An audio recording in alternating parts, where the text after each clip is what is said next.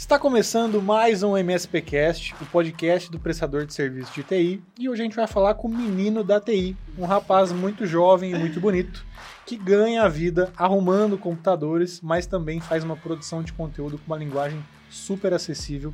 Isso chamou muito a nossa atenção. Ele fala de conteúdos muito complexos de uma forma super simples e a gente vai conhecer hoje um pouquinho mais da história do Jean. Fica comigo depois da vinheta, a gente conversa com ele.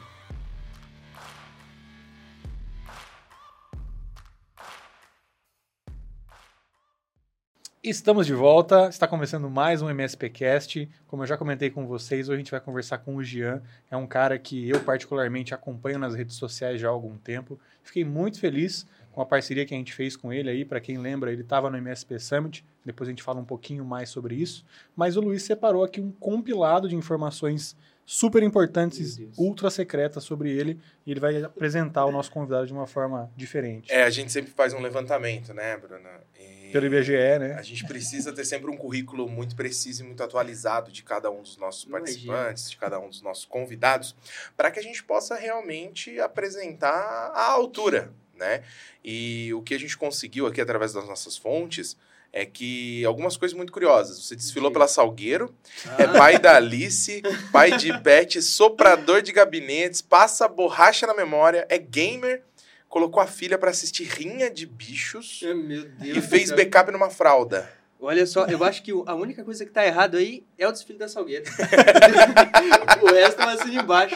Por, por mais estranho que pareça, o resto tá tudo certo. Por mais estranho. E, e, a gente descobriu uma coisa incrível, né? Que CDSA não é só um nome aleatório de que gamers colocam no ah, gamer gamers colocam no, no, seu nome, né? É de Jean Carlos dos Santos Alves. Acho que além da sua mãe ninguém sabia seu nome completo. Não. A gente mãe acabou esposa. de vazar essa informação. Acabou de vazar. Né? Jean Carlos dos Santos Alves. Bem-vindo, Jean. Obrigado, valeu, gente. Quando você é cliente aí do Jean da da Raven for lá na empresa dele, é...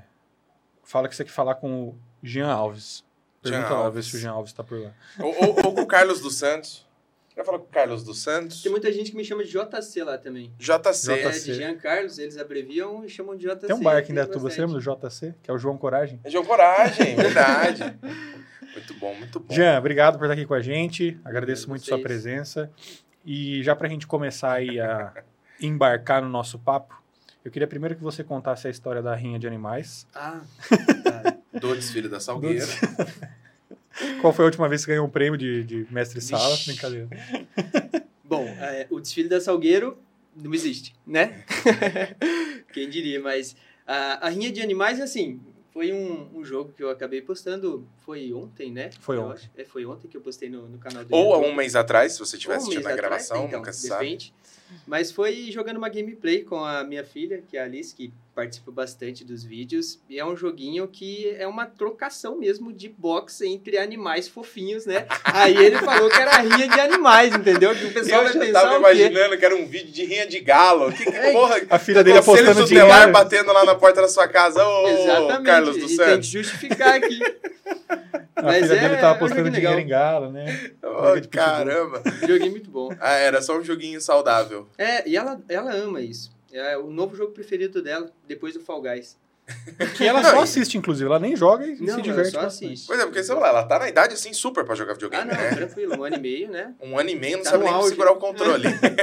Só sai apertando as coisinhas assim aleatórias, joga o controle na mesa, mas é isso. que da hora. E o que, que é essa história do backup na fralda? Backup na fralda foi um vídeo, né, que acabou viralizando, ensinando o pessoal a um método de backup, utilizando, claro, que a- as fraldas da Alice, né, como, como exemplo nisso. E aí que deu bom, né? O vídeo que chegou para vocês, Foi o não vídeo que foi? chegou até a gente. chegou. Foi, foi através desse vídeo. Foi minha Usando mãe que viu o vídeo, na verdade. É, Compartilhou no grupo da AD. E aí, com isso, a gente chegou até, até o Jean. exatamente, porque assim, quando a gente sai com a Alice, a gente não sai só com uma, uma fralda, né? Justamente é a mesma analogia, você nunca tem uma única cópia dos arquivos. Tem mais de uma fralda, mais de uma cópia de um arquivo, e aí foi mais ou menos daí que surgiu a analogia. Legal. É, bom. é, e é da hora porque assim, a gente apresenta falando essas ba- bobagens, essas Aham. baboseiras, mas a real é que essa lógica de backup, fralda, fazer essa analogia, é uma coisa incrível e é uma técnica de tradução do Exatamente. mundo da tecnologia. E uma linguagem que acessível. todo mundo consiga. Não, tem entender, até múltiplas né? localidades, porque tem uma fralda com ele, tem uma fralda no carro. É, 3, 2, 1. Backup é. no Uber, né? É. Exatamente. É legal isso. E, e, acho muito massa. O pessoal te conhecer agora oficialmente, quem é, quem é o Jean? Cara, Jean, além de do carinha do TI, né, que trabalha com manutenção de computadores, né, que atende o cliente final, né, que está ali no dia a dia, que tem uma loja, que é empresário, empreendedor, que é pai, enfim. É, agora também criador de conteúdo, né, levando um pouquinho dessa bagagem de mais de 10 anos trabalhando na área de, de tecnologia, na área de prestação de serviço, comecei a trazer um pouquinho desse conteúdo para a internet também, né? E aí que já tô, acho que como criador de conteúdo já faz uns, uns quatro aninhos mais ou menos. Só que aí tem tentativas e, e, e, erros e acertos, né? Agora que começou a dar mais certo mesmo. Você sempre trabalhou com TI? Como é que, como é que foi Sim. a entrada nesse mundo? Ó, é legal, cara, porque assim, é, é muito por influência de família também. O meu pai, ele tem uma eletrônica, ele trabalha com prestação de serviço também, só que ele conserta a televisão. Então eu sempre cresci nesse ambiente, né? E trabalhava ele meu avô, meu avô já falecido, ele continua com o negócio, né? Uhum. Então, quando eu era moleque, eu estava ali nesse ambiente inserido, um ambiente de família, né? Então, eu vira e mexe, eu pegava uma placa de TV que era sucata, ficava brincando com ela, os LEDzinhos da TV, meu pai ensinava a ligar numa pilha, o negócio acendia, uhum. para mim era uma mágica, né? E eu fui crescendo nesse ambiente e foi daí que eu fui tomando gosto por tecnologia até por volta de uns 13 anos de idade, que aí eu resolvi fazer um curso de montagem, de manutenção de computadores. E aí eu comecei a trabalhar ali na loja do meu pai mesmo, na eletrônica dele, eu peguei um espacinho e comecei a, a receber equipamentos para manutenção. E aí você imagina, né? O começo ali, o quanto de erro que acontecia, uhum. Uma né? criança ali. Uma criança, né? E trabalhei ali por um tempo e aí meio que não estava dando muito certo, sabe? Eu comecei a me culpar, achava que talvez eu não era capaz, justamente porque eu estava muito novo, errando bastante, uhum. né? Aí eu saí para procurar um serviço como jovem aprendiz, trabalhei três meses como jovem aprendiz nas lojas 100. É o único registro que eu tenho em carteira, são esses três meses. Mas que serviu assim para mim ver que eu estava no local certo antes, sabe? Serviu para realmente eu definir o que eu queria fazer da vida. Aí eu voltei, eu falei, não, agora eu vou, vou fazer o negócio certo, né? Vou pegar mais firme. E aí o negócio deslanchou. Aí depois eu saí da loja do meu pai, porque eu comecei a pegar um espaço muito grande da loja uhum. dele. Então, coisa, por exemplo, ele não vendia acessórios, né, para informática. Teclado, mouse, essas coisas. Eu comecei a colocar também. E aí eu fui pegando uma, uma parte da prateleira dele. Aí foi aumentando, né? Até chegar um ponto que meu pai virou e falou assim pra Sai mim. Falou, é, exatamente. Ó, hora de sair. Está grande demais para é. ficar ali, né? Incubado. E aí, é. meu pai, assim, mais tradicional também, eu já queria colocar algumas coisas na loja que já é mais do meu público, né? Um público mais jovem, e aí começou a meio que não dar certo nesse ponto, aí eu fui pro meu espaço. Que não tá muito longe, tá? Eu acho que uns 200 metros da loja dele. mas... Ainda tem um cordãozinho umbilical ali. Ainda tem um, fiozinho assim. Mas é legal porque ainda sempre eu tô bem próximo dele. Mas muito veio dessa de, dessa bagagem, né? De, de ver meu, meu, meu pai e meu avô trabalhando. Agora, é, você, como cara da assistência técnica, uma loja de informática, né, a forma mais tradicional de se começar no mercado de, de, de tecnologia, se a gente for uhum. pensar, já empreendendo desde o dia zero, né? É, como que teve essa transição, essa virada de chave para entender que simplesmente estar ali na sua loja, estar ali no seu negócio, fazer o atendimento, fazer o suporte técnico, fazer a venda dos equipamentos, não era necessariamente suficiente e de alguma forma você precisava gerar um conteúdo, precisava chamar a atenção das pessoas e depois acabou se transformando ali num, num, num segundo então, job, posso dizer assim. Assim, a gente vê que cada vez mais é, as pessoas estão mais presentes na internet do que nas lojas físicas no geral, né? Então, como eu tinha ali uma loja, aliás, tenho ainda uma loja física, eu comecei a perceber que, bom, as pessoas estão comprando mais pela internet, as pessoas estão consumindo mais conteúdo da internet e menos visitando a minha loja. Então, a partir daquele momento ali, eu comecei a entender que eu precisava criar conteúdo. De alguma forma, eu precisava chegar uhum. nessa pessoa. E foi mais ou menos a partir disso que eu comecei a, a, gerar conteúdo. E aí alinhou uma coisa a outra, alinhou a necessidade de gerar conteúdo, mas ao mesmo tempo eu me apaixonei por aquele processo. E aí foi sem parar, eu não parei mais. É, eu, eu perguntei isso porque eu vejo um movimento muito natural em todos os prestadores de serviço, todos os pequenos empresários, microempresários, que começam a entender que de alguma forma precisam estar no digital, precisam trabalhar Sim. marketing de conteúdo, precisam estar nas redes sociais, etc. É uma tendência natural de, poxa, vou criar um Instagram, vou sair gravando meia dúzia de vídeo, vou tirar umas fotos aqui, vou convidar meu sobrinho para fazer umas artes, Tirar uma foto E vou postar. né? começar a postar essa bagaça, e isso é marketing digital, e vou ganhar milhões, minha empresa vai ficar super conhecida e não dá em nada, né? Porque faz um monte de, de- não posso falar cagada, né? Mas comete alguns erros, né? E mas é uma, uma coisa muito natural que a gente tem visto muita gente fazer isso, mas claro, faz errado, não tem não tem é, essa visão, né, de, da profissão criador de Aham. conteúdo, mas que enxerga apenas o uso da rede social como uma estratégia de marketing, e tá correto, a rede social é uma Sim, estratégia de tá marketing, certo. Vê que sim, e tá correto, marketing de conteúdo é uma das melhores formas de você gerar visibilidade, mas executa isso da forma, de uma forma muito errada, muito amadora, justamente porque não se especializa. É que tem né? muita gente que faz panfletagem, né? Esse é o ponto. Esse é o ponto. Você resumiu muito bem. E, é- e aí chega a ser um conteúdo chato, um conteúdo massivo, chato de você consumir, né? Aí é aquela pessoa que passa assim, passa reto. E, e é legal a gente começar já essa conversa dessa mistura entre trabalho do menino do TI Aham. com o trabalho de criador de conteúdo, deixando muito claro que não é simplesmente sair gravando vídeos, não é simplesmente sair Não. fazendo panfletagem na internet e que também não necessariamente o que a gente vai chegar à conclusão aqui é que É o- os profissionais precisam se tornar um Criadores de criador de conteúdo. né? Mas dá pra fazer muita coisa bacana usando as redes sociais e usando um celular por aí, hein? Dá, dá bastante, dá bastante. Até porque é, é um marketing, né? É algo que você pode fazer como para dar visibilidade para sua empresa que não tem muito custo, né? O celular você tem na palma da sua mão. Né? A maioria dos celulares hoje gravam pelo menos com uma qualidade ok, Boa, né? né? Boa. Então é, é bem por aí. Mas é realmente o que eu vejo são as pessoas fazendo a parte de panfletagem.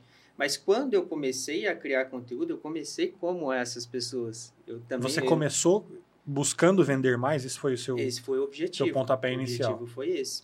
Então, o que que acontecia? Eu postava bastante, eu trabalho com manutenção de computadores, eu postava ali um, um post assim escrito, sei lá, formatação de computadores, tanto va- o valor, né? Mas isso era perfil Jean ou Nave, empresa? Não, esse perfil empresa. Tá. É perfil empresa.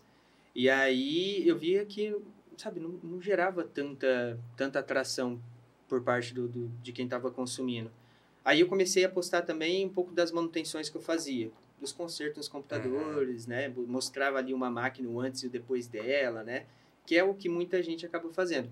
Só que também não chegava a quantidade de pessoas que eu queria. Porque era justamente, eu estava usando a linguagem errada, eu estava falando de técnico para técnico, né? Porque você está mostrando um conteúdo muito técnico ali. E aí, nesse, nessas tentativas, né? Tentativa e erro, eu fui começando a adaptar esses conteúdos. Eu falei, eu preciso entrar mais no dia a dia das pessoas. E aí, estudando também, eu comecei a perceber que pessoas gostam de se relacionar com pessoas. Uhum. Então eu falei, eu preciso começar a colocar a minha cara também nesses vídeos. Então antes eu só mostrava os computadores, né? Mostrava gravando assim, fazia o post, aí eu comecei a aparecer também. Aí já começou a melhorar um pouquinho, né? Porque aí você se vê que tem um outro ser humano do outro lado, né? Não é aquele negócio robótico. Sim, sim. E aí eu comecei a dar dicas também que não necessariamente fosse apenas sobre aquela manutenção de computador, que fosse mais pro dia a dia das pessoas. E aí fui nesse processo, aí depois eu fui integrando família também, e aí Uhum. o negócio foi desenrolando um pouco melhor. Mas todo mundo começa errando mesmo, não tem... Criação de conteúdo é muito tentativa e erro, sabe? É, e até porque dificilmente para criação de conteúdo você tem um, um manual, um curso, um passo a passo. É, Eu acho que é realmente algo Tentam experimental. te vender que tem. É, exato.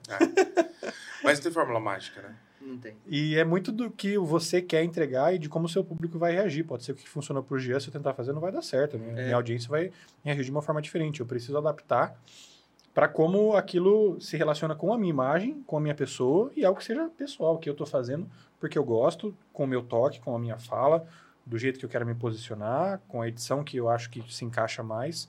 Porque se a gente for seguir receita de bolo, vai voltar para uma panfletagem. Por mais que seja um conteúdo, poxa, Com daquele certeza. cara deu certo, vou tentar copiar. Não dar certo. É que assim, tem, tem áreas que é muito mais fácil de você criar né, conteúdo, que é uma área, por exemplo, mais humana, sei lá, algo Uhum. mais, mais contraído. Eu que estou numa área muito técnica, é um desafio você criar conteúdo e é um desafio você fazer com que esse conteúdo chegue às pessoas, né? Então você tem que usar muito da criatividade e tentar se aproximar ao máximo do dia a dia dela. Uma coisa que a gente vê justamente é o technicase, né? Usar uma língua que só quem está no mundo técnico entende. né? E isso é um erro muito grande, porque o cliente lá na ponta não vai de forma alguma entender. A gente conversou sobre isso, né, antes da, da nossa gravação. E sobre essa questão de, poxa, eu vou falar um negócio que só o meu par vai entender. Então, só quem também trabalha com TI vai entender. Meu concorrente vai entender. O meu funcionário vai entender. E pode ser até que eles gostem do não o meu conteúdo. cliente. Por exemplo, eu gosto de ver vídeo técnico de, de dispositivo assim, mas talvez um, o público geral em massa não, não é o que vai ser aproveitado por eles. Isso é aí a compreensão de qual é o público e, em cima de qual é o público, qual é a melhor linguagem, né? Mas eu, eu aprendi realmente essa questão de simplificar a linguagem foi precisando vender aquele serviço meu. Porque, como eu falei aqui, eu atendo o consumidor final. Então, quando uma máquina ela chega para manutenção, que eu preciso trocar um HD, que eu preciso trocar uma memória, por exemplo, né, ou trocar uma placa-mãe, para mim justificar para o cliente a necessidade do gasto dele, se eu falar em termo técnico, eu- muitas vezes ele acaba não me entendendo, É entendeu? porque gera muita confusão, né? Vamos pensar num cara que é bem leigo. Aham. É, se eu falar ah, alguma coisa relacionada à memória. Memória é onde eu guardo as coisas na minha cabeça. Então, Exato. memória é onde eu armazeno todos os dados. Não, isso é HD. Tá, mas não é HD, é SSD. Tá, mas peraí, qual que é a Aí. diferença? O SSD ou HD? Complexo. Tá falando né? que esse negocinho pequenininho custa mais do que esse mais negócio que o grandão grandão. aqui? Pô, não faz sentido. Por que, que o negócio de Você imagina. 128 é mais do que de 1 tera? Foi né? por aí a É necessidade. complexo, né? É, foi por aí a necessidade. Parece uma coisa idiota pra gente. Mas só Pra esses gente- termos aqui já confundem a cabeça do usuário. Confunde muito. E às vezes a gente pensa, ah, mas é só pessoa de idade que tem dificuldade, É às vezes, nada. de lidar com, com tecnologia, de entender esses termos. As pessoas mais jovens também. Porque né? eles sabem usar bem, né? ne- não necessariamente ela precisa entender de tecnologia só por ela ser jovem. É Ela pode ser ótima em outra área, entendeu? Assim como eu sou bom com tecnologia, mas sou péssimo em agronomia, por exemplo. Aham. Sabe? Então, é... E às vezes a gente acha que todo mundo, só por, por a gente estar vivendo nessa era tecnológica, que todo mundo é obrigado a saber aquilo que a gente está falando, né? Mas eu acho que o ponto é assim, tipo, pode ser realmente que o jovem ele seja um usuário melhor. Sim, Então, a facilidade de uso da tecnologia, realmente, quanto mais novo, né, claro, com N exceções, Uhum. mais fácil, né, da pessoa usar essa tecnologia, porque nasceu com isso na mão, né? Dá um, dá um mouse para quem nunca mexeu, é complexo, É, sim. mas pode pegar qualquer celular e entregar na mão de uma criança que ela vai saber usar. Agora, não necessariamente sabe o que tem dentro. Não faz É, ideia não de como funciona. funciona. Né? Então, é difícil para todo mundo. E essa questão da linguagem, para mim, é chave. Um dos maiores erros que eu vejo, e eu acompanho as redes sociais de muitos parceiros nossos, de muitas empresas, até para entender realmente, enfim, por N motivos, mas sempre, sempre, sem exceção, eu esbarro com coisas onde o cara ele tá falando, parece que ele tá conversando com ele mesmo. Como se quem estivesse assistindo do outro lado fosse ele. E nesse caso, acho que é o maior erro que ele podia estar cometendo.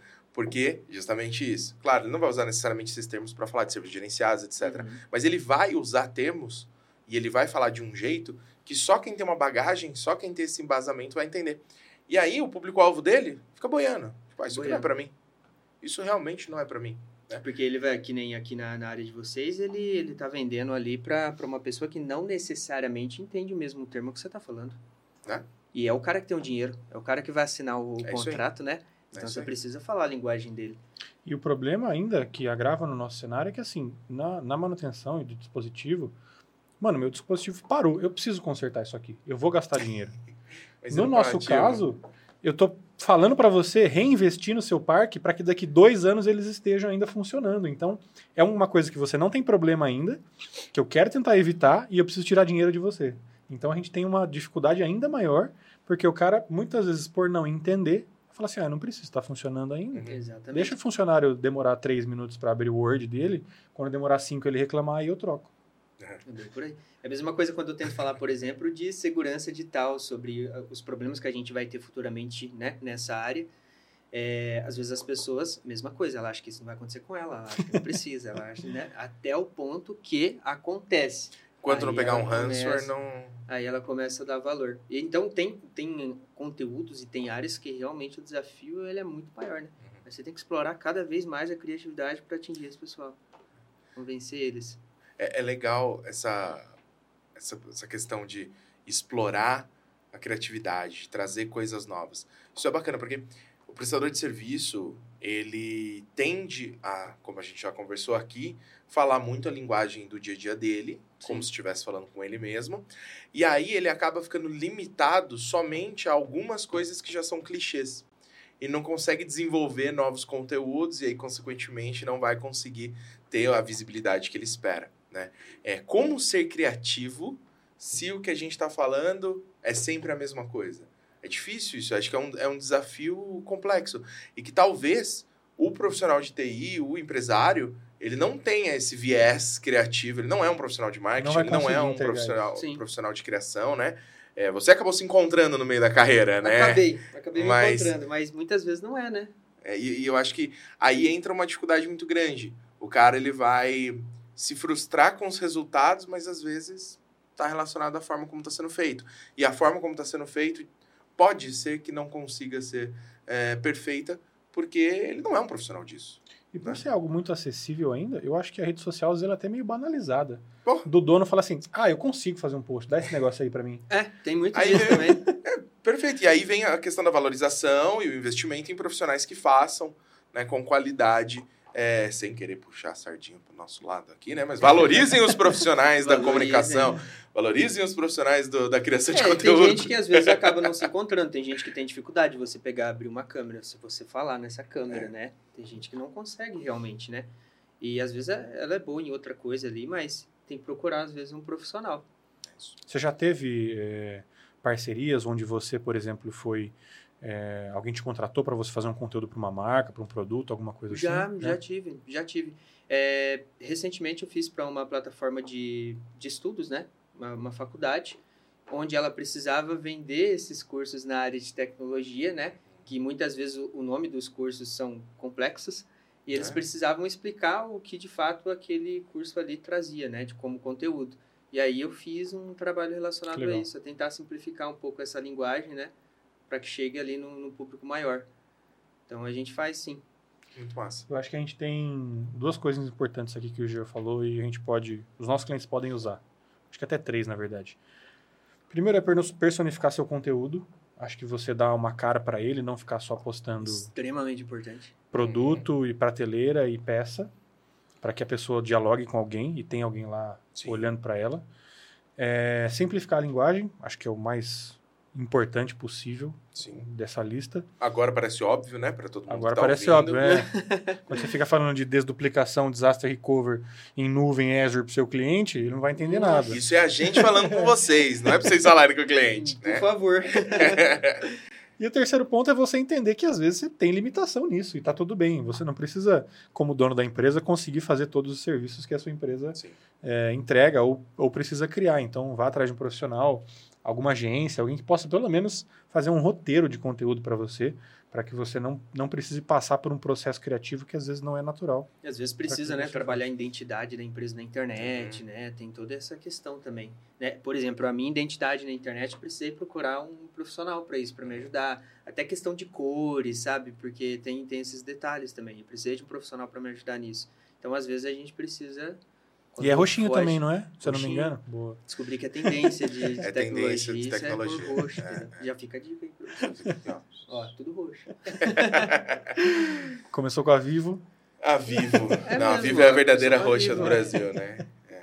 Mas é, é legal esse negócio das cores, porque existe um estudo por trás de quais são as cores que mais estimulam, as cores que menos estimulam, o que passa é, calor, o que passa tranquilidade, disso. o que passa energia, vibração, o que está relacionado à tecnologia, o que está relacionado ao meio ambiente, comida, natureza, é. etc. Comida. E, e, cara, porra, a gente estuda isso na faculdade. Não é um negócio que alguém simplesmente acorda um dia e fala, vou pintar meu logo de verde, né? É banalizado, é muito banalizado. Tipo, ah, faz qualquer coisa aí, né? A Mas pessoa que criou isso aí é Eu aleatório. não sabia, quando eu procurei o profissional, né, para fazer essa parte de identidade para mim, que ele falou, olha, essa cor aqui é mais para área de alimentação, essa cor aqui para cá, por isso que, eu, que o iFood é nessa cor aqui. Eu falei, que? Por isso que um Mac é dessa cor aqui, sabe? Algumas coisas relacionadas a isso. Aí sim foi abrindo a minha cabeça. É da hora, é da hora. Mas o, o mais louco é que talvez as pessoas elas se preocupem em ter essa parte estética, essa construção estética. Sim. Então, uma das primeiras coisas é fazer um site bonitão, daí cria um logo, faz aquele. É o pacote agência, né? Uhum. Então é um site, um logo, um Pacote cartão branding. de visita, etc. Deixa o negócio ali bonitão, mas se esquece que essa. Vou, vou, vou simplificar a linguagem aqui, né? Já que tá falando disso. A forma como você cria a- essa marca, ou seja, a roupa que você tá vestindo, a forma como você faz sua barba, ou não faz, como é o meu caso, a forma como você não corta o cabelo ou corta, né? É, isso vem depois de aquilo que você fala e como você chama a atenção. Uma coisa é eu chamar a atenção por alguma coisa que eu estou falando que faz sentido, que Sim. tem base. Que é o que vai reter a pessoa. Exato. E aí a pessoa parar para depois, na sequência, analisar. Poxa, mas espera aí. Essa pessoa, o que ela falou faz muito sentido. Mas Exato. vamos ver se essa pessoa, ela tem cara de que vai dar bom. É a mesma né? coisa de um relacionamento, né? Você pode sair É com uma pessoa ponto. uma vez porque ela é bonita. Perfeito. Mas você só vai continuar com essa pessoa Se pelo tiver conteúdo dela, se Perfeito, tiver. perfeito. né? E muitas vezes o que vai chamar a atenção vai ser alguma forma como ela se comportou, a forma como ela agiu. É. Como ela esse se comunica, a comportamento- linguagem que ela usa. Esse comportamento vai fazer essa atração. É, é muito louco. Tá vendo? O que, que causa mais impacto? Né? O, aquilo que todo mundo tá menosprezando. A forma como você está se comunicando, a forma como você está criando conteúdo, a forma como você está usando a rede social, a forma como você está usando o seu celular É. para atrair o público. Né? E não significa que não seja para investir num site, não, ter um branding de qualidade. Não, é Nada disso, tem que ter tudo isso. Faz parte. Eu, eu também escolho a roupa que eu vou vestir antes de sair de casa. Mas ter certeza de que o que a gente vai falar é relevante, impactante e que está voltado ao público que a gente quer que escute, isso é uma prioridade. É tudo, Isso é muito prioridade e é muito menosprezado. é todo um conjunto, né? Uma pecinha junta Uhum. com a outra, que aí depois você tem um resultado final, que aí realmente você consegue atingir as pessoas e fazer pelo menos com que as pessoas fiquem. Que é o maior desafio. Você reter as pessoas é o maior, maior desafio. Porque você pegar um conteúdo e fazer com que esse conteúdo chegue às pessoas não é difícil. Até porque hoje você tem, tem tráfego Como pago, pagar? tem como pagar para isso, né? Agora, você fazer com que, ela, que aquela pessoa veja aquele conteúdo seu e ela fale, bom, eu vou continuar assistindo aquela pessoa ou eu vou, vou atrás saber o que, que esse produto está trazendo para mim, né? Algo nesse sentido. Aí é o desafio. Você acha que esse é o maior desafio da criação de conteúdo para tecnologia? Retenção. A retenção. Retenção. Ok. Faz sentido. É o maior desafio. Faz bastante sentido. É porque acho que chegar, chega, né? É. Chegar, chega. Hoje tem muitas formas de você fazer chegar o conteúdo, né? Para pessoas diferentes, você consegue escolher a, a amostragem que você quer, público-alvo, faixa, gênero, enfim. Eu acho que isso chega, mas realmente. Fazer com que a pessoa clique no botão seguir depois que ela viu um conteúdo seu que foi colocado na timeline. Ou clique no botão fale comigo e aí É. vire um, realmente um negócio, lead. né? Uhum. É, é difícil. É verdade, é verdade. Mas você acha que faz sentido a gente insistir em conteúdos que explicitamente falem, segue a gente, clica aqui, comenta Ah, não, aqui. não. Você acha que isso funciona? Isso ele tem que ficar, isso tem que ficar meio que oculto, né? Você pode até falar me siga e tal, mas você tem que dar ênfase no conteúdo. Isso daí ele fica meio que como terceiro, né? Fica meio oculto. A pessoa vai seguir você, independente de você falar me segue, Uhum. entendeu? Eu acho que quando você consegue trazer uma pessoa para o seu perfil, uma pessoa para sua empresa, um negócio, sem que você fale realmente compre de mim, eu acho que aí beleza, aí você atingiu o ponto correto. Então, então, não vou falar para seguir, mas eu vou comentar aqui de forma muito discreta que a gente está no Instagram, Ah, não. no YouTube, no. Spotify, no Amazon Music, no Apple, Apple Podcasts. E no você Google. pode avaliar o nosso Mas conteúdo. você sabe que as pessoas elas vão Isso. procurar Elas vão procurar vocês em todas as redes sociais pelo conteúdo bom. Tá vendo? Tá vendo? Façam isso. Mas é, eu perguntei isso porque tipo, são, são dois grandes erros, né? A gente falou da panfletagem, achei Sim. muito massa, e agora essa questão do, do qual é o objetivo, né? As pessoas estão criando muita coisa com o objetivo de falar engaje nesse conteúdo. E não com o objetivo de criar algum tipo de educação e automaticamente as pessoas vão engajar por causa da educação, né? Tá forçado, não tá? Tá cansativo. Muito cansativo. Eu acho que é por esse caminho mesmo. Muito cansativo. E aí que, por exemplo, ó, muitas pessoas acabam me procurando para fazer um, um serviço, né? Por exemplo, eu consigo vender muitos serviços que eu faço, muitos trabalhos, sem com que eu realmente fale necessariamente, olha, eu vendo um trabalho, Uhum. eu vendo um serviço. Através do conteúdo, aí você consegue depois ir afunilando isso daí. Pode sim que dependendo da, da área da pessoa, dependendo do produto da pessoa, ela consiga ali no final colocar um compre aqui, ou fale comigo, né? Mas uhum. não pode ser um negócio forçado, não pode ser a todo momento você forçar uma interação ali por parte do usuário, porque ele, ele vai passar reto, cara. Ele não vai gostar disso. Eu tentei com o Jean, escrevi pra ele assim, me dá uma 4060, ele não, não me deu. o que, que é 4060? É eu não sou público-alvo da placa de vídeo, eu não sei. Tem que ser gamer para é, saber o que é uma 4060. É que eu sou nichado, ele, o público dele já tá engajado. Entendi. É, é igual falar RTX? É isso aí. É a mesma coisa? Tem uns cooler com LED? Tem os cooler Tem, tem os RGB Pô, que aumenta Tem que ter cooler com LED. É, ah, porque se for colorida... Aí aumenta o FPS do jogo. Entendi. Faz muito sentido isso. Faz, Sim. Total. Não só tecnicamente, como espiritualmente, né? é. né? Faz muito é sentido. mais espiritualmente. Porque você tem que ficar rezando para isso funcionar, né? mais espiritualmente. A chance desse LED dar um probleminha, acho que aumenta. Mas, por exemplo, na, na área de, de hardware, por exemplo, tem muito termo técnico e muita coisa difícil das pessoas entenderem. Por exemplo, a gente entrando aqui em placa de vídeo, é vários modelos de placa de vídeo né? É RTX 4060. Não, processador, cara, tem uma sigla que, pelo amor de Deus. Processador, você vai colocar um processador, aí tem um F no final, e esse F no faz final. Faz diferença? Uh, é, F de faz diferença. é um F é. que, se você não tiver uma placa de vídeo junta, o processador não dá, não dá imagem. Você vai ligar o computador, não vai aparecer ah, imagem na sua tela. Então. F de fudeu.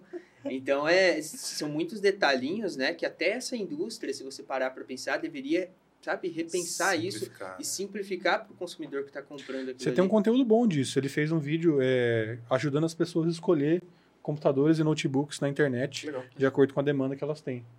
E ajudar a entender processador, Para uso doméstico? Para é. todos os usos, né? Porque cada computador, ele atende uma determinada Sim. categoria de, de uso, né?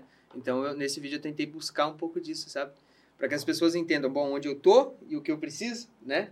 Um pouco disso e entender um pouco desses termos, né? Uhum. Que a gente vê por aí, que é difícil de compreender.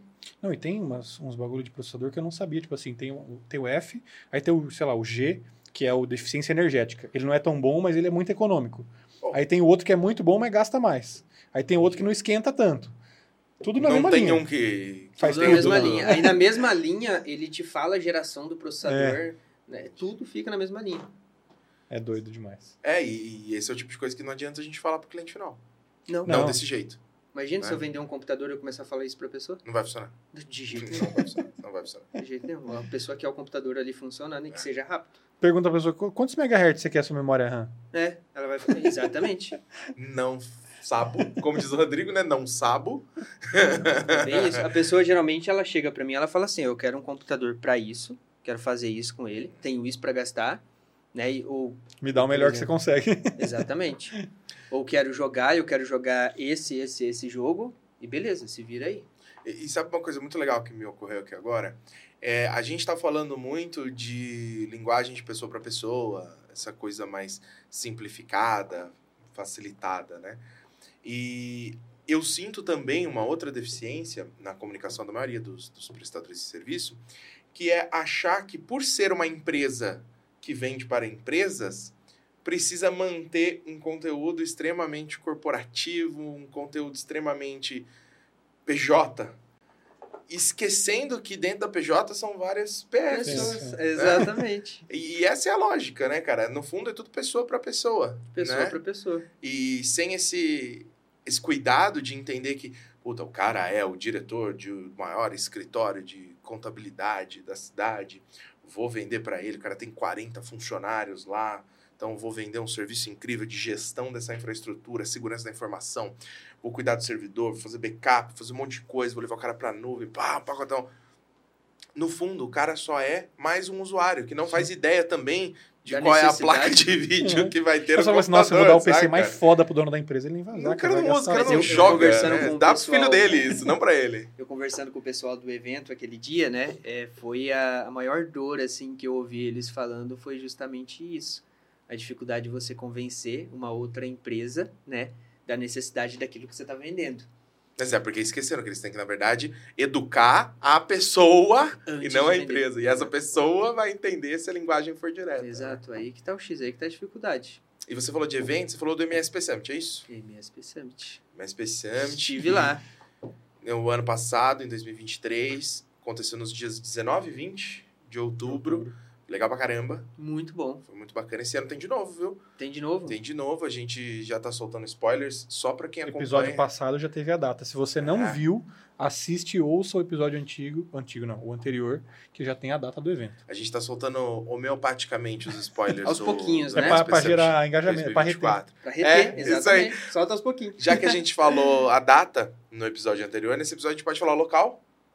A gente pode falar, é, vamos fazer assim, para engajar, a gente fala assim, ó, eu vou dar metade do nome do local nesse, metade do nome do local no próximo episódio. Gostei.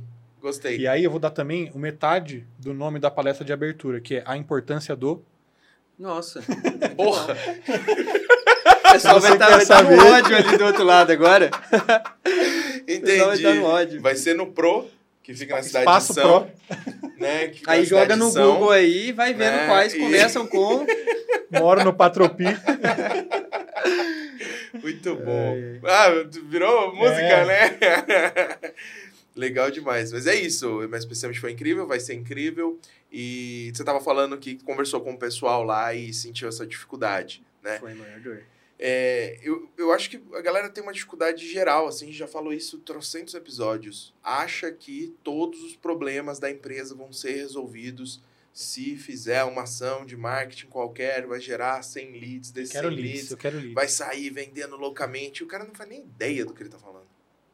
Né? Não faz ideia. O que não pode ser compreendido como não faça. Tem que fazer, tem que fazer. Marketing. Vou puxar a sardinha novamente aqui. Acho que uma empresa que não pensa marketing, que não tem alguém estruturando marketing, e marketing não é só criar conteúdo, né? A estratégia de interagir com o mercado. Se, tem, se essa empresa não está pensando marketing, ela está fadada ao fracasso. Acho que Ah, isso é certeza. uma coisa muito direta. Tem que pensar assim, como interagir com o mercado. Isso é marketing. Como se posicionar? Né? e, então, não, não interpretem o que eu tô querendo dizer com o sentido de... Você não vai quebrar. Né? É, o- é é o contrário, tem que fazer, mas faz direito. Faz direito, pensa direitinho. Eu acho que isso que a gente está discutindo aqui hoje, de criar conteúdo, usar as redes sociais para isso, educação de mercado, é a base de tudo. Eu acho que é fantástico, é a melhor estratégia que pode ser feita, até porque é uma das menos custosas, né? E explorar, né? Várias redes sociais que a gente tem. Pô. É, às vezes a pessoa tá usando a mesma rede social sempre, e às vezes não tá dando certo. Isso acontece muito comigo. E é maluco, você lidar com o algoritmo não, não é um negócio simples, cara. É maluco demais. Ah, esse é um assunto bom, hein? Então, por exemplo, às vezes você faz o mesmo vídeo e você coloca no Instagram. Esse vídeo no Instagram, ele não vai, não vai pra frente. Às vezes você se questiona se o seu conteúdo tá errado. Você fala, caramba, eu acho que eu não acertei no conteúdo aqui. Aí você pega esse mesmo conteúdo e você coloca, por exemplo, lá no TikTok. Esse conteúdo no TikTok entrega e tem interação. Aí você começa a entender que talvez o problema não seja o seu conteúdo, talvez seja o plataforma. problema da plataforma, naquele dia, sei lá, deu na cabeça dela não querer entregar seu conteúdo, porque muitas vezes a gente não tem explicação para algumas coisas que acontecem. né? O algoritmo é difícil de você compreender ele. Então, a, você explorar diferentes redes sociais talvez seja um, um algo a mais também, né? Às vezes não está dando certo. Ou talvez aquela rede social não seja melhor para o seu Para o público. seu público. Às vezes o YouTube, por exemplo, talvez seja melhor, um conteúdo mais longo para você conseguir explicar de uma forma melhor aquilo que você está querendo vender, entendeu? Então tem Você acha disso. que no conteúdo de TI, pelo menos, é, tem alguma. Difícil falar rede social principal, mas, por exemplo, eu, eu não vejo muito que o TikTok. Por exemplo, eu não sei se talvez MSP consuma conteúdo de TikTok. Talvez não voltado para o trabalho. Talvez algo mais pessoal, algum entretenimento Uhum. que ele queira ver. Você acha, você consegue identificar um padrão de rede social para cada tipo de conteúdo? Por exemplo, ah, eu vou, vou fiz uma manutenção no computador, vou mostrar 4060 que o cliente comprou e eu vou instalar. Pô, isso aqui funciona mais em tal lugar. Você consegue definir esse padrão ou é algo Nessa que área é meio feeling? meio que eu consigo, sabe? Porque é, o pessoal gosta de um conteúdo um pouquinho mais extenso, né? Então, o YouTube, para a área de tecnologia, é um ótimo local. Tanto que é uma área que agora eu estou tentando entrar, é para o YouTube justamente para trazer esses conteúdos mais longos. O TikTok é muito vídeo rápido, né? Então, você tem que ser muito criativo para você conseguir exemplo, condensar tudo. Muito para você conseguir condensar em um minuto, menos do que um minuto, é realmente difícil. Apesar que agora está até podendo fazer vídeos um pouco mais uhum. longos uhum. lá e, e, e, você tem que explorar, às vezes até essas novidades que cada rede social traz. Por exemplo, ah, o TikTok lançou a possibilidade de você colocar vídeos acima de um minuto. Já que ela lançou essa novidade, ela vai começar a entregar priorizar, mais, priorizar. Ela quer mostrar, ela quer mostrar que funciona. Então aí você começa a dar prioridade para esse tipo de conteúdo também. É o Reels que explodiu quando lançou. O Shorts do YouTube. Shorts. A live de NPC que você pode fazer agora e falar assim, obrigado pela memória, obrigado pela memória. É, que até agora eu não entendi. Eu me sinto muito velho quando eu falo em NPC, porque até agora eu não entendi, mas... Não, não é... tente. Não, eu já desisti. Desista já. de entender que já eu desisti. também já desisti. É, não, não vai agregar nada. não vai agregar nada. Mas tem algumas, algumas áreas, assim, que se por você trabalhar às vezes bastante na, na área, né, na, com, com, criação de conteúdo, meio que você vai entendendo que cada coisa encaixa em cada rede uhum. social. Mas tecnologia eu vejo mais ali pro, pro YouTube, um pouco de Instagram, TikTok dá mais dificuldade. Você tem que condensar e tem que ser muito criativo para conseguir entregar. Entendi. E você, qual que é a sua visão ou como é que você trabalha isso? para conseguir separar o seu perfil pessoal do profissional? Que tipo de conteúdo você faz para cada um? Tem essa divisão ou não? Hoje em dia já não tem. Tá. É, é, basicamente é, basicamente a mesma coisa. A mesma coisa. Ok, é... mas pode ser uma característica de você ter realmente criado uma nova carreira, né? E não só estar tá fazendo ser. uma. Pode ser, talvez, dependendo da, da área da pessoa, o correto seja deixar separado mas eu como quis vir mais para essa área de criador de conteúdo, né, e uhum. mostrar um pouco mais da minha rotina. É você que tem que estar tá em evidência. Né? Eu tenho que estar tá em evidência, então aí eu, eu uni tudo em uma única rede, até para facilitar também a administração dessas redes sociais. É difícil pra É difícil, cara, é difícil. Então tudo em um único local facilitou para mim. E, e a entrega também melhorou bastante, justamente para você trazer um pouco mais do seu dia a dia, as pessoas acabam se conectando mais, né? Então eu recebo mensagem do tipo, olha, legal, cara, acompanhar a sua rotina, ver que você trabalha com tecnologia, né? Porque às vezes a pessoa ela vai descobrir que você trabalha com tecnologia acompanhando sua rotina, né? E aí eu vejo mensagem do tipo, olha, que legal, cara, quero seguir na área também, sabe? Então foi bem legal integrar né, os dois perfis na, na, no mesmo local. Mas acredito também que dependendo do que a pessoa faça, o correto é deixar separado. Mas assim, tem algumas coisas que são separadas na minha vida. Por exemplo, o WhatsApp. O WhatsApp é uma coisa que eu quis definir separação do que é profissional do que é, do que é pessoal, porque senão, senão você começa a misturar algumas coisas, você não começa a ter sossego, Essa né? separação né? mudou minha vida. Não é melhor? mudou Muito minha vida. melhor. Então é assim, acabou o ambiente de trabalho, esse celular aqui fica aqui, esse outro celular vem comigo, que é o pessoal, e isso, isso ajudou bastante. Mas hoje o seu, então, o perfil principal é o pessoal mesmo. É o pessoal. Tá. É dali que sai todos os negócios.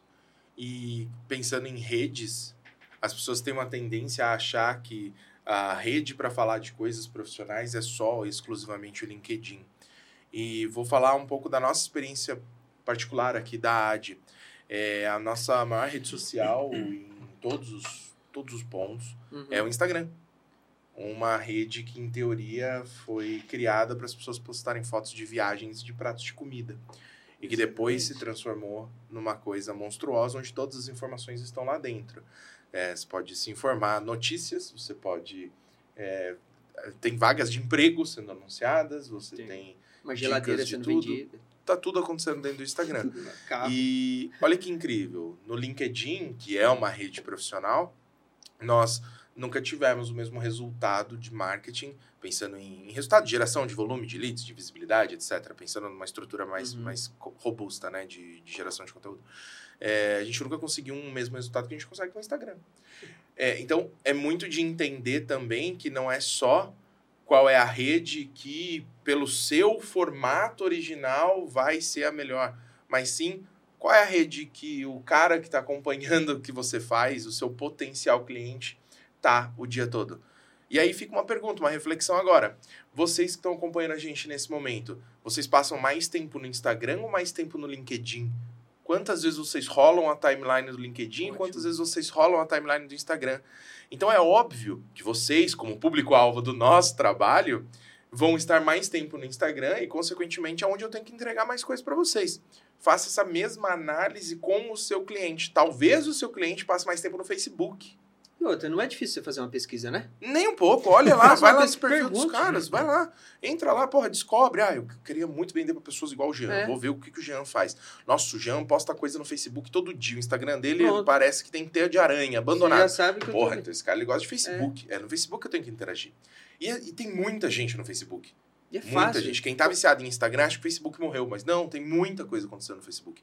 O TikTok, pra mim, ainda é uma aberração o TikTok. Mas eu sei que eu tô completamente errado. Esse é o meu viés pessoal. Uhum, Deixa eu falar. Sim. Profissionalmente falando, TikTok é uma arma fantástica que a gente tem na mão e que deve ser muito bem utilizada. As pessoas passam horas. Ontem a gente tava falando disso, né, Bruno? Que você tá lá no, no TikTok, passou uma hora. Quem que fez esse comentário? O Thomas. Ah, o Thomas, tá aqui na, nos bastidores. Que ele simplesmente pegou pra dar uma olhada. Quando ele tocou, tinha passado uma hora. Mas você sabe quantos TikTok. minutos o TikTok demora pra te entender? Pra saber o que você gosta? Menos de três minutos ele sabe você de ponta a ponta. Quando você abre o TikTok a primeira vez, ele te manda um conteúdo aleatório. Aleatório. Ele vê se você parou naquele conteúdo pra assistir ou não. Se você deslizou, ele já sabe que aquele conteúdo você não gosta. Aí ele vai pro próximo. Vai pro eliminatório. Ele vai É pro eliminatório. Aí em poucos Não, minutos ele te mandou já 10 entendeu diferentes, você. você já sabe. Ele já sabe você. isso. E, e sabe mais do que muita gente, né? Porque é muito fácil você se entregar nessa, né? De quanto tempo você passa ali no... no... Não, inclusive, o convidado de ontem, é, da nossa gravação, do episódio anterior, ele falou, cara, às vezes eu preciso buscar um conteúdo nada a ver no TikTok para quebrar o algoritmo, porque senão ele só me entrega mais do mesmo. Eu quero ver coisas diferentes, eu tenho que procurar, sei lá, pesca. Aí ele vai começar a dar uma variada. Se não, Mas você sabe, é sempre o que igual. você falou agora é referente à geração de conteúdo também é uma boa ideia para as pessoas. Às vezes eu preciso criar uma ideia de conteúdo e às vezes não vem essa ideia, sabe? Às vezes eu pesquiso uma coisa aleatória. Eu vou ver, tipo, uma coisa na- nada a ver. O que a Nike tá fazendo de propaganda. O que a Nike tá fazendo de conteúdo. E às vezes é uma coisa que é totalmente fora do seu nicho, ele te traz um insight para você pô, trazer para o seu. Uhum. Mesmo que não seja o mesmo tema, mas às vezes uma forma que aquela pessoa está entregando conteúdo, uma forma que ela está gravando, sabe? Isso também pode trazer. Você falou isso daí me vem na cabeça. você, puxando um pouquinho nisso, eu sei que é uma pergunta meio difícil e talvez não tenha uma resposta certa, mas como é que você encara o seu processo criativo? Legal. Você tem um- uma rotina de tipo, ok, hoje eu preciso postar alguma coisa, então eu vou ter que desenvolver? Ou você já tem um, um backlog de conteúdos que você pode fazer, algumas coisas já prontas? Como é que é a sua rotina para entregar esse tipo de conteúdo? Bom, sobre o processo criativo, antes eu não tinha nenhum roteiro, assim, em programação dos dias que eu ia publicar conteúdo. Era meio que vinha na lata mesmo, sabe? Hoje eu tô com uma ideia, vou publicar um conteúdo sobre isso e tal. Mas aí, estudando um pouco mais sobre a área de criação de conteúdo, eu comecei a perceber que eu preciso ter meio que uma rotina. Até para facilitar também me programar dos conteúdos que eu vou fazer. Porque às vezes eu fazia três conteúdos seguidos, aí eu ficava uma semana sem publicar nada. Aí depois eu ia publicar depois de uma semana, aí o algoritmo já vai pro ralo. Porque ele quer que você tenha uma frequência ali de, de publicação. Ele quer que você esteja né? na, na rede, consistência. Isso independente de qual rede social você esteja usando, a, a, a métrica nesse sentido é a mesma coisa. E aí depois eu comecei a me programar. Então, ah, bom, eu vou fazer conteúdos na terça, vou publicar na quinta também, vou fazer uma live no domingo. E aí eu comecei a programar os temas também. Isso já facilitou para mim, porque eu já sei o tema que eu vou falar na próxima semana. Aí eu já começo a estudar sobre esse tema antes para melhorar o tema, né, melhorando as ideias, porque antes era muito isso de bate pronto. E às vezes não saía um negócio legal. Então Uhum. ajuda bastante. Mas o, o assunto que você decide é aleatório. Tem alguma coisa que você faz? Tipo assim, pô, essa semana três clientes vieram aqui falando de Tem alguns problema no assuntos- processador, então vou fazer um É, conteúdo disso. Então, tem alguns assuntos que você pode pegar do momento, sabe? Tá, tem um assunto em relevância Entendi. no momento. Por tá exemplo, em vai, alta. inteligência artificial está em relevância. Saiu uma nova atualização que liberou isso. Beleza, é legal você aproveitar essa onda e surfar nela. Mas tem alguns conteúdos que é mais do seu dia a dia que você tem que seguir o que a gente chama de tipo linha editorial. Então você tem que seguir ali um tema que você gosta de falar, o tema que o seu canal ou sua empresa aborda, entendeu? Mas esporadica, esporadicamente que você pode fugir, eu acho que até deve fugir um pouquinho, entendeu? Legal. Agora, seguir uma tendência de informação, de tema que está sendo discutido, é perfeito, concordo com você, mas queria ouvir sua opinião sobre seguir trends por seguir. E quando eu tô falando de trend, estou usando essa palavra porque todo mundo vai entender. Sim. É, tá na Compre um hoje eu abri. É, hoje eu abri e todo mundo tá fazendo essa dancinha. Então, minha empresa tem que fazer essa dancinha. Eu preciso fazer essa dancinha, senão eu não vou viralizar. Hum, Acho que não, né? Não, eu acho que não é por esse caminho. Aí fica, fica sei lá, fica até meio poluída a rede social, sabe? Fica cheio de trend, né? Eventualmente, você pode fazer, eu acho que é até legal, às vezes, você envolver Dá uma a equipe, zoada, né? né? Dá Pô, uma humanizada. descontrair, né? Vamos envolver a equipe inteira para fazer isso. É até legal, mas todo dia, se procurar uma trend para colocar um vídeo, você não vai Forçação de conseguir. barra, é, né? forçação de barra. Eu vejo muita gente falando assim, que o segredo tá em você vai abrir o Instagram, você vai olhar quais são os áudios que estão em alta, daí você vai pegar o áudio que tá em alta e você Ah. vai fazer um vídeo naquele áudio. Daí, mais tarde, você disso- vai abrir. É, e por causa disso você vai viralizar. Vai Aí entregar. por- você vai pegar qual é a hashtag que tá em alta e você vai usar aquela hashtag. Então você vai descobrir, não necessariamente o coisa mais falada ou o áudio mais tocado é o que vai fazer as pessoas gostarem do seu conteúdo e, consequentemente, entenderem qual é a sua mensagem e isso levar elas a entender que você seria um potencial é, fornecedor, Talvez né? entregue mais, mas não retém. É, aí a gente volta aquilo lá. Ou entregue para uma base suja. Talvez não Que entregue só para aquilo que você quer. isso. É, pessoa que Exatamente, você quer. exatamente, né?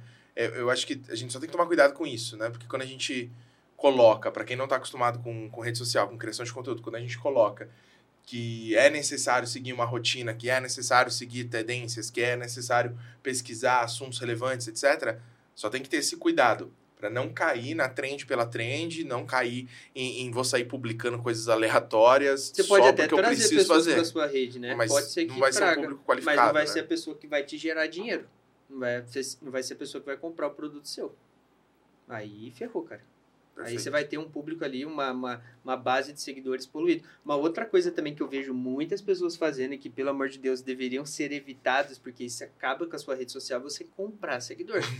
e eu vejo muita empresa, inclusive, principalmente empresa, comprando seguidor. Porque dá aquela, é aquela, Autoridade. aquele né? sentimento de autoridade, exatamente. Ah, porque eu não Bom, quero que alguém chegue no meu perfil e veja Tem- que só tem 800 pessoas. Aí vai parecer que o meu serviço é ruim. É. Né? Eu tenho que ter ali 12 mil seguidores, porque as pessoas vão entrar, vai parecer que o perfil é bom. Fala, Nossa, cara Gente, é isso a, a galera percebe hoje em dia. Você vai olhar o, a publicação daquela pessoa, tem duas, três curtidas, sendo que ela tem uma base de 12 mil pessoas, Então faz não faz sentido, sentido total. É, então, não se preocupe muito com números, sabe? Isso era algo que eu me preocupava bastante no começo e que depois eu fui desapegando, sabe? Antes eu ficava muito preocupado com a quantidade de seguidores que eu tinha. Eu ficava muito preocupado é, com, sei lá, com a quantidade de, de comentários que às vezes tinha na publicação. Às vezes entender que uma publicação não vai bem, a outra vai bem e que tá tudo bem. Porque senão você começa a ficar doente com isso também. Uhum. E que o, o que importa realmente é a interação que essas pessoas têm com o conteúdo seu. Não necessariamente a quantidade de pessoas que você tem, entendeu? É melhor que você tenha 800 pessoas, mas que 700 interajam com você, do que você ter 12 mil e ter 50 que interagem com você. Faz muito sentido.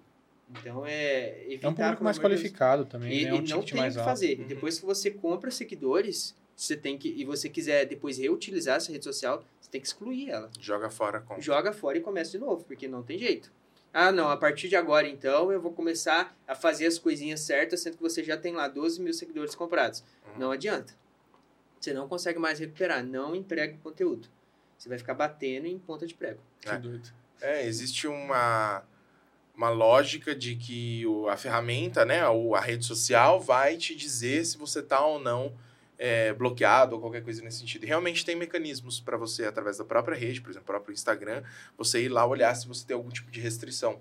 Mas nem toda restrição vai ser visível, né? Então você Uhum. parte do princípio de que, ah, não, tá, tô olhando aqui, não tem nenhuma restrição. É. Mas existe uma restrição não oficial, e não é uma restrição no sentido de sua conta estar bloqueada, mas você não atende aos requisitos que a máquina enxerga como sendo algo bom para ser viralizado. Pra ser entregue. E aí não adianta nada, você cria um conteúdo foda e não chega para ninguém, né? É, não chega pra ninguém. Aí o pior erro que a pessoa pode cometer é ela comprar seguidor no começo.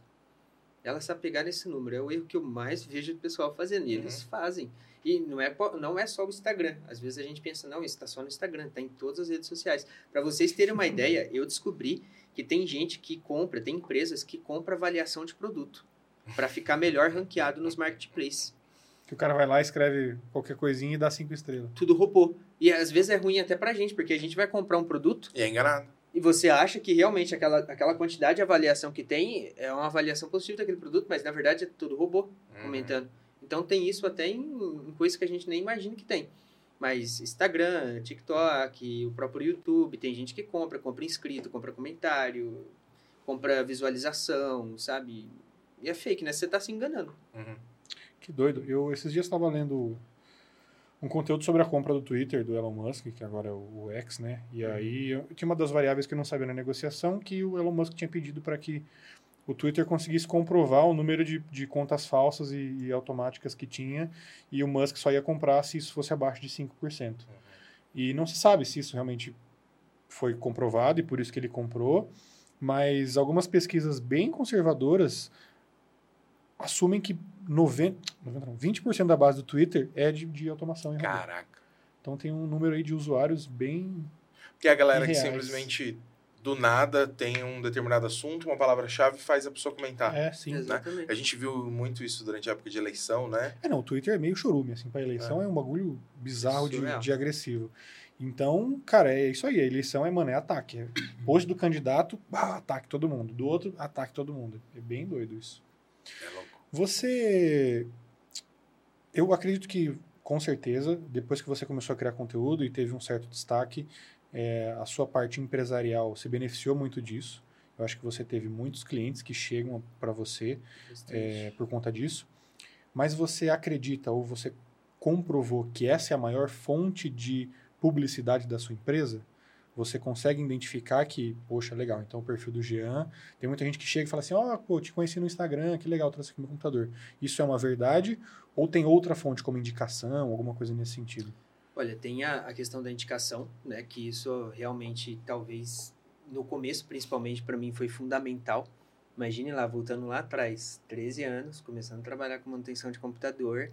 Quem é que vai confiar o computador num moleque, né? Vamos falar assim. Então, no começo foi muito importante para mim a parte de indicação. Né? A gente tem que pensar na empresa também, não nós, só na parte de publicidade e tal, porque para que realmente a empresa ela consiga, consiga conseguir clientes e consiga prosperar, é necessário que os processos por trás desse, desse holoforte todos sejam bons. Uhum. Né? Desde a parte de atendimento, que é um, que é um problema sério na área de prestador de prestação de serviço em, em TI. O atendimento, eu vejo que muitos clientes reclamando de atendimento, como a, a forma que eles são tratados.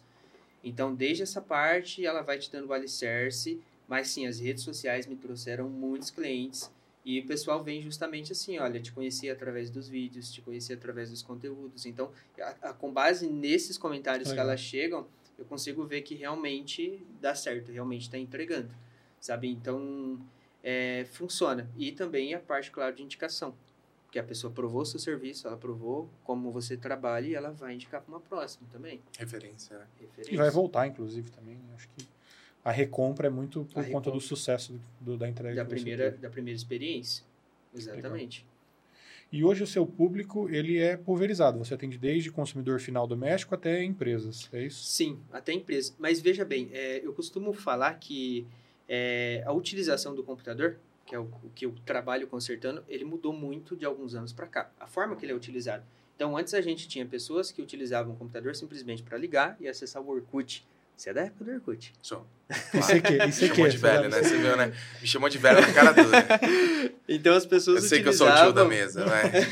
Eles ligavam o computador para acessar a rede social e até como ferramenta de busca de informação. Era o que tinha. Você não tinha o celular, ou se tinha o celular, era uma, uma Uhum. classe social assim muito, muito E restringida. pouco trabalho era feito em computador nessa época, né? Pouco As trabalho. pessoas tinham livro caixa físico, batia ponto na maquininha, fazia Exato. contabilidade na mão. Arquivo de papel. E aí o que aconteceu? É, ao decorrer dos anos, e ao decorrer desses anos que eu também trabalho nessa, nessa área, eu vi a mudança de comportamento. Uhum. Então, hoje em dia, a gente tem mais pessoas que utilizam o computador como ferramenta de trabalho, justamente o que você falou, ali para trabalhar num projeto, para fazer um, um projeto de arquitetura, para editar um vídeo, para fazer qualquer coisa, trabalhar na- no design de alguma coisa. Então, ele utiliza como ferramenta de trabalho e, e esse usuário comum, ele já está no celular.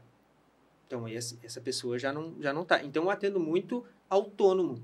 Aquele cara que trabalha, que tem um escritório de engenharia, aquele cara que é um advogado, né? Então, é, acabo atendendo empresas também, só que bem pequenas. Entendi. E também a galera que usa o computador para jogar também, que é um outro público que eu tenho e que tem bastante. Uhum. E arrisco a dizer que talvez o ticket médio do, do usuário gamer é maior do que o corporativo? Você acha que as pessoas que jogam investem mais em hardware do que talvez um, uma empresa? Ah, investe. Investe muito mais. Acho que em hardware sim, mas talvez a diferença seja em serviço recorrente, né? Ah, é. Pô, talvez. Serviço recorrente eu também tenho mais do público gamer. É? É, porque assim, é, o pessoal de empresa que eu atendo, principalmente as empresas que são maiores, tá? Que eu atendo algumas também que são um pouquinho maiores, né? É muito difícil fazer esse pessoal gastar. É muito difícil. Eles, a gente sabe. eles acabam tentando usar os, os mesmos equipamentos, uhum. então equipamentos bem antigos, né? Diferente de um usuário gamer que ele sempre quer a última ele placa. Ele quer o melhor, né? Ele quer o melhor, ele quer a máquina dele em alto desempenho para rodar aquele jogo que é o lançamento que todo mundo tá rodando. Então o cara que tem a empresa dele é assim, ó, cara, tá, tá ligando a máquina? Vamos empurrar como pode, entendeu? E, então eles acabam, o ticket médio do usuário gamer comigo pelo menos é maior. Entendi. Entendi a lógica. E, e, tem. Você sente assim que quando você está fazendo uma divulgação de algo é, baseado ali num conteúdo, numa rede social, enfim, você consegue se relacionar também com outros públicos além do pessoal que já é seu cliente? Você enxerga essa expansão de público através da rede social? Ou você acredita que você está falando exclusivamente com o mesmo público, só aumentou o tamanho? Não, eu consigo atingir outros públicos sim. Justamente por trazer muito do meu dia a dia, entendeu? E de coisas que estão presentes no dia a dia das pessoas. Então, é da analogia da fralda, uhum. né? De, desse tipo de conteúdo, eu consigo pegar um público diferente. E querendo ou não, todo mundo hoje tem alguma interação com tecnologia no dia a dia, né? Então, aí, às vezes, eu acabo conseguindo entrar na vida das pessoas através disso. E, e eu fiz essa pergunta porque já imaginei sua resposta, né? Uhum. Meio óbvia. E talvez a gente possa esbarrar no seguinte, tá, mas talvez você esteja falando com o usuário final lá na ponta, que não é seu público-alvo, que não é seu cliente e tal. Você enxerga que isso, de alguma forma, pode ser positivo, porque você está educando essa pessoa e essa pessoa, na sequência, estou te induzindo a resposta, né? na sequência, ela pode te ter como uma referência e quando essa pessoa estiver dentro de uma empresa, quando essa pessoa estiver é, no, no perfil de público-alvo, ela pode, óbvio, lembrar uhum. de você? Com certeza. Né? Eu induzi a resposta, né? Foi maravilhoso, né? O tipo de Ele pergunta que a pessoa... falar, é, é isso aí. É, é. Você falou tudo. Mas eu acho que o conteúdo do Jean, ele é, ele é bem pulverizado, até porque a gente falou da rinha de animais, cara, é uma live com a filha dele. Não é um, um dono de empresa que talvez vai ver isso, é. talvez é um outro uhum. público que vai consumir esse tipo de conteúdo. Mas que, eventualmente consumir um negócio desse, amanhã vai chegar uma manutenção um de computador. É, diferente. Nesse é. ponto que eu queria chegar, é isso aí. É por aí que eu abordo. Então, então você tem algumas iscas, é. o cara consumiu, agora você entrega o que eu faço. E aí, se você precisar... Eu, só não, eu não posso fugir muito, né? Por exemplo, eu não posso jogar uma isca eu fazendo, sei lá, um, um arroz carreteiro, alguma coisa assim. É arroz carreteiro que fala? Ou é feijão carreteiro? Não, feijão tropeiro. É. Ah, então, tá arroz carreteiro. e aí, outro dia, eu peguei, fisguei algumas pessoas, né, que queriam saber como fazer isso. No é. outro dia, eu jogo uma manutenção de computador. Então, percebam que eu estou jogando. Tem que seguir né? uma linha. Tem uma linha ali, né? Tem uma linha, tem um sentido. Mas é por aí. Não, até porque eu acho que a parte do perfil profissional, você como criador de conteúdo, também vai ter que gerar um conteúdo que é para mostrar você, é para fazer com que sua rede social cresça. Talvez não pensando em divulgar o meu trabalho, mas para que eu, como criador de conteúdo, também tenha o meu reconhecimento e possa ficar cada vez mais relevante na plataforma, até para que eventualmente a sua receita como criador possa também aumentar e eventualmente balancear com a da empresa. Eu acho que também é uma estratégia para quem está se lançando como criador. Ah, é, porque extrapola a ação de marketing de conteúdo da empresa. Da empresa sim. Né? Você tem que pensar também é na questão do, né? do legado, né? Que às vezes você quer deixar, você é empresa e você pessoa também, às vezes você quer deixar um legado. Não necessariamente você fazer conteúdo, conteúdo por só pensar no valor financeiro atrás disso, só pensar naquela grana por trás disso. É legal você ter uma trajetória, ter um legado que você quer deixar, entendeu? Uhum. Eu tenho muito disso também. Então, muitas vezes eu não faço um conteúdo, nossa, só pensando no que aquilo pode me trazer futuramente, em termos de receita, algo nesse sentido. É claro que a gente não está aqui à toa, né? A gente está trabalhando, é um trabalho, você tem que levar como um trabalho, né? Mas tem um legado por trás que você quer passar, né? Ah, que é o fato da educação, da forma que eu vejo a tecnologia de uma, uma forma mais simples, de uma forma descontraída, sabe? Então, é um legado que a gente tenta passar. Legal. Muito massa, muito massa. Acho que a gente conseguiu abordar basicamente todos os pontos da, da nossa conversa. A gente passou aqui por uso de redes sociais, a escolha correta da plataforma para cada tipo de Sim. formato.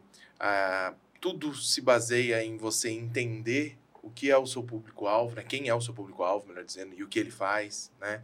Criar esse conteúdo de uma maneira leve, de uma maneira humanizada, desmistificada. desmistificada. E por que não experimentar novos públicos e fazer iscas diferenciadas em prol de uma captação de público que pode ser educado, pode ser nutrido, pode ser é, que você pode entregar novas informações para eles, até que em um determinado momento esse cara se interesse por um produto, por um serviço, etc. Né? É, eu sei que é difícil separar o que é estratégia de marketing de conteúdo de o que é criação de conteúdo pura e simplesmente, né?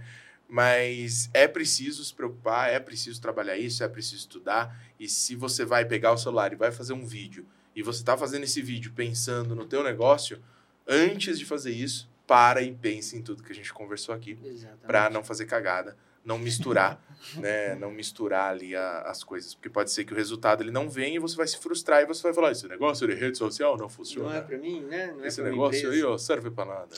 E olha que legal, é, não, eu acho que isso não foi planejado. Se foi, você tá de parabéns. Thomas também aí, porque o planner tem funcionado super bem. Mas se a gente for dar uma olhadinha nos nossos últimos conteúdos, a gente conseguiu cobrir um arco voltado para marketing e vendas que vai da preparação e da captação de leads, da atração da marca, do desenvolvimento da nossa identidade, da linguagem que eu vou consumir, que a gente falou no último episódio, inclusive, e agora do, da criação em si. De como depois de eu ter pensado no meu produto, na minha marca, no meu público, no meu tom, na minha linguagem, eu vou conseguir materializar isso através da criação de um conteúdo. Então a gente tem uma trilha aqui de conteúdos uhum. podcastais que você consegue aproveitar desde o ponto de definir uma estratégia de captação de leads uhum. com a atração da sua marca, com a estruturação desse processo, a criação da identidade, do seu tom de voz, da linguagem que você usa, Perfeito. do público que você quer atacar e do final dessa, dessa fila, que é a gestão da rede social, a identificação do seu público, entender como é que isso chega, para quem chega, como vai chegar e como é que você captura isso de volta. Então, acho que quem conseguiu aí consumir os nossos últimos, uhum. acho que quatro conteúdos, começou com a Notopo, se eu não me engano, é, que foi esse conteúdo realmente voltado para geração de leads e tração de marca, passando aí pelo Kleber, da Mediaria. É, eu acho que, cara, a gente conseguiu, sem querer, fazer um arco uhum. de, de, de, um, de um processo comercial bem interessante para o prestador de serviço. E não dá para ficar só nisso. Tem que também se preocupar com tudo que a gente já conversou aqui. Passar borracha na memória.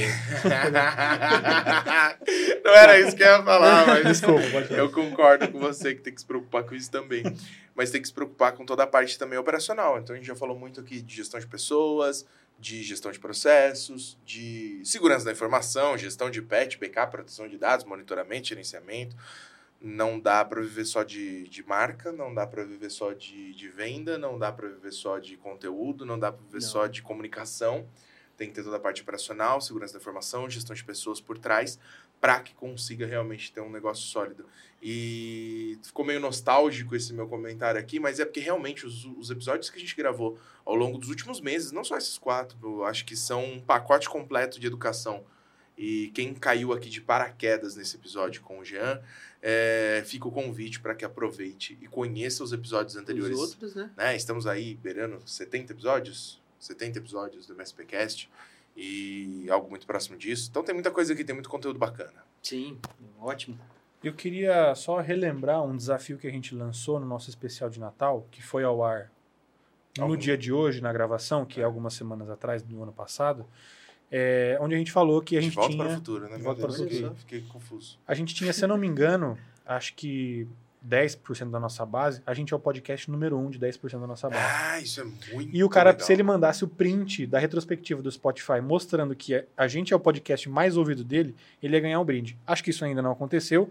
O podcast saiu hoje, então a gente tem pouco tempo para analisar. Mas eu relanço isso. Se você ainda não mandou e você sabe que você tem o MSPcast como seu podcast número um de reproduções no Spotify, tira um print e manda pra gente. Ah, Bruno, mas eu não uso Spotify. qualquer outro.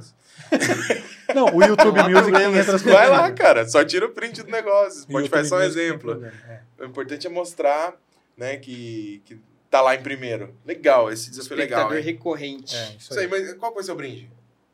O que, que você prometeu? Você Eu prometeu prometi uma camiseta, não foi? né? Então tá, uma camiseta pra quem tá assistindo em vídeo, estamos em vídeo, em Olha áudio. Pra quem tá assistindo em vídeo, uma camiseta dessa daqui, certo? Certo. Olha, essa camiseta é bonitona. E não, não, não vem com, com todo esse formato aqui, né? Em mim ficou diferente. em mim ficou um diferente. pouco diferente. Eu tenho uma parecida, assim, não fica igual, tá? mas, mas ela é bonitona. E acho que é excelente brinde. Te mando pelo correio pra pessoa. Isso aí. Show. Jean, queria agradecer a sua presença. Foi um prazer ter você aqui conosco, desde acho que da nossa jornada aí se relacionando no MSP Summit, com a sua visita aqui, o tempo que a gente usou para se conhecer, o nosso almoço. Foi um tempo de muita qualidade que a gente teve com você. Eu gosto muito do seu conteúdo. Me sinto próximo de você, porque afinal de contas você é um influencer, então eu acompanho o seu conteúdo. Então é meio que como eu estivesse ali vendo você jogar com sua filha, você fazendo live com a sua esposa. Isso é muito Legal. legal, gera uma identificação. é, e acho que isso é uma estratégia muito boa, inclusive fica aí de recomendação. Mas para quem não conhece o Jean e para quem gostaria de conhecer, por favor, deixe suas redes sociais. Como é que a sociais. pessoa te encontra? Se ela quiser colocar RGB na, na CPU dela, como é que eu ela consigo faz? ajudar. É, Instagram é arroba Jean com J, porque tem muita gente que escreve com G, né? Tem esse detalhe. Tem que explicar. Aí tem um canal no YouTube que chama Nerdland, né? Que aí tem esses vídeos com, com a Alice, tem os vídeos com a minha esposa também, que eu acabei integrando ela junto nessa Uhum. história e que me ajuda demais. Mas Que tá lá hoje, Registrou a inclusive, na carteira dela? empresa. é tá, tá me cobrindo lá na Você empresa. registrou a pra tá aqui. carteira dela, né? Porque Ainda senão não, isso aí. é, vai dar BO, né? vai dar merda. Pensou? É. Processo da esposa. assim. Mas é, tem esse- esses dois perfis. O tenho do TikTok também, que é o mesmo nome de usuário, arroba GeanCDSA, também tô por lá. E agradecer aqui vocês pela oportunidade de estar aqui conversando com vocês, né, durante toda a trajetória, a identificação que eu tive com vocês, né? Foi muito legal. É tudo roxinho. Tudo roxinho. Mas assim, como pessoas mesmo, são pessoas super bacanas, a empresa, todo o pessoal me recebeu muito bem. Eu queria deixar aqui o agradecimento mesmo. Prazer é nosso, viu? Só ele falou que a gente é legal, cara. Tá vendo? Muito bom. Todos os dados de contato, todas as redes sociais vão estar na descrição desse episódio. Então, se você está acompanhando pelo seu agregador de áudio favorito, vai lá na descrição do episódio. Se você estiver acompanhando pelo YouTube, vai estar também ali logo embaixo tá daquela tudo barrinha mágica onde você pode se inscrever e deixar um joinha. Aproveita e faz o seguinte, manda seus comentários. Esse episódio vai ser cortado em trocentos pedacinhos e vai rodar as redes sociais por aí. Aproveita para comentar. Coloca ali, dá um feedback pra gente, dá uma orientação pra gente de onde é que a gente tá errando, onde é que a gente tá acertando. Já são quase 300 mil pessoas acompanhando todos Olha os nossos só. conteúdos. E é legal pra caramba a gente ter atingido esses quase 300 mil visualizações, porque a gente sabe que alguma coisa de certo estamos fazendo, mas a gente precisa saber onde a gente está errando. Então manda o feedback, manda sugestão, manda sugestão de melhoria, sugestão de pessoas, de pautas, de E assuntos. é uma coisa que eu gosto quando o que a gente pessoal possa manda, fazer. viu? Não é? Fala é sobre tal assunto, é muito legal. E o- Ajuda. a rede social é incrível porque a gente pode interagir. É. Não é televisão onde eu só falo aqui de um lado Não da é tela e você Bonner. reclama do outro lado, né? E a gente lê os comentários, né? Ué, não é claro. assim. Tem gente que acha, ah, não vou comentar porque ele não vai ler. A gente Não vai, a gente cara. quer. A gente Esse é quer, o ponto, é ajuda. importante. Manda Até mesmo quando existe alguma crítica, né? Desde que seja respeitosa, né? Construtiva. É, Nossa, não pode xingar, muito tá? bem-vindo. Não É, pode falar palavrão. Palavrão diminui, diminui o, o alcance, o algoritmo não gosta. Se você for pôr palavrão, é, você vai escrever Mert, lá troca o E, o e por 3. Ah, muito bom. Põe um ponto É. no meio, né? Porra. É, é incrível isso, né? Não é porque a gente não quer ser xingado, é só pra não estragar o algoritmo, por favor. é isso, muito bom, muito bom. Jean, obrigado. Obrigado novamente. Bu, obrigado. Tamo nóis. junto. Valeu a todo mundo que tá acompanhando a gente até aqui. E é isso. Até o próximo episódio. Falou, pessoal, até mais. Até mais.